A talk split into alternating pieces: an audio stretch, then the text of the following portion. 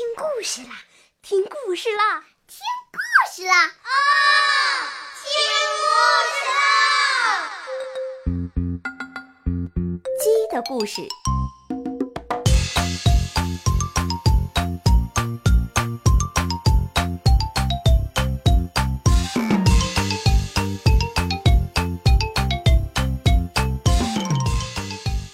鸡叫太阳出。在很久很久以前，天上有九个太阳，大地热得像一块烧红的铁，草木不生，庄稼也不长，人们的日子真是难过呀。人们光着脊背，皱着眉头，聚集在一起商量，怎样抵御这九个太阳。一个聪明人说：“我想。”用一个大斗笠把太阳遮起来，就不会这么热了。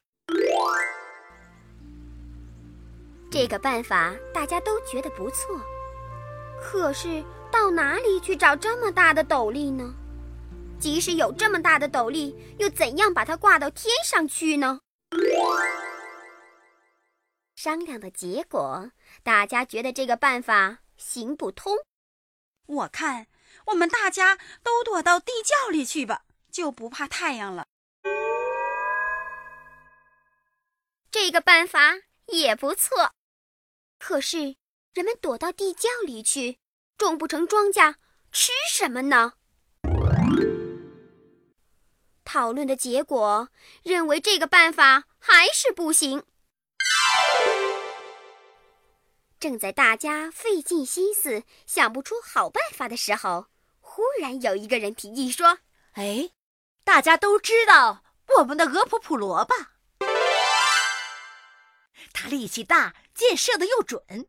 我们为什么不去请他来把这九个太阳射下来呢？对呀，对对对，好主意，好主意！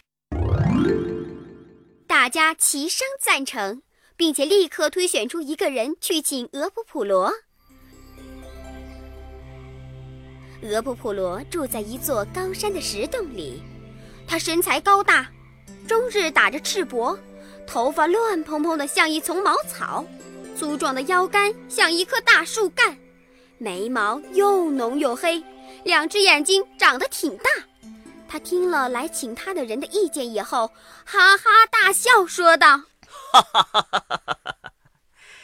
这件事情关系很大，不能轻易去做。不过既然大家有这样的意见，”那我就射吧！俄普普罗满满的拉开了他的大弓，搭上长箭，向着天空嗖嗖的连射出了八支箭，跟着天上的八个太阳就噼里啪啦的落了下来。剩下的一个太阳看着势头不对，连忙躲到山背后去了。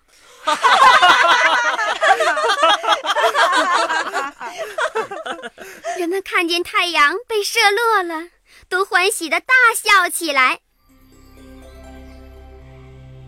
大家对于俄普普罗的本领都钦佩的不得了。正在人们欢乐庆幸的时候，天突然变得漆黑，气候也跟着冷起来了。没有阳光，庄稼也长不出，这怎么办呢？大家又急得皱着眉头，在一起商量开了。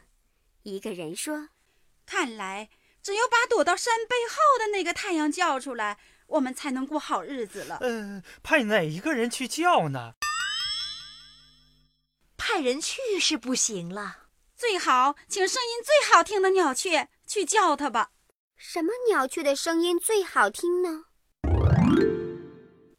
声音最好听的鸟雀当然要数黄莺、云雀、画眉。于是黄莺被人们请来了，他以为自己是世界上最好的歌唱家，立刻答应了人们的要求，就骄傲地对着山那边唱起来了。不料太阳竟不肯出来。人们又去请云雀，云雀也以为自己是世界上最好的歌唱家，他骄傲地对山那边唱起来。不料，太阳还是不肯出来。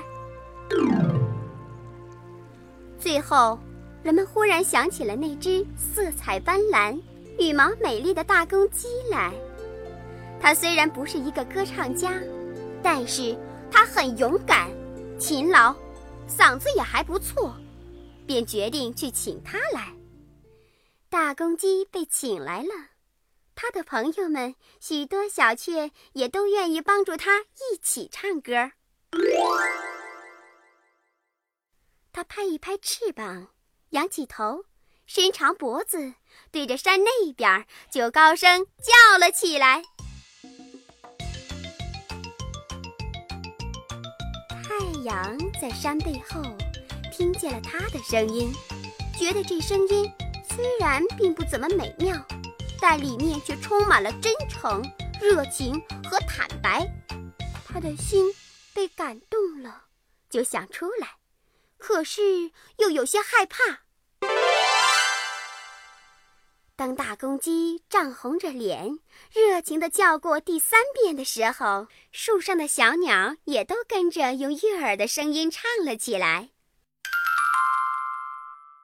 太阳相信大公鸡不会骗它，现在出来也不会有什么危险，于是便从山背后探出头来。这时。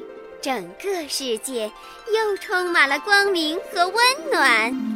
从此，公鸡叫了三遍，太阳就跟着出来了。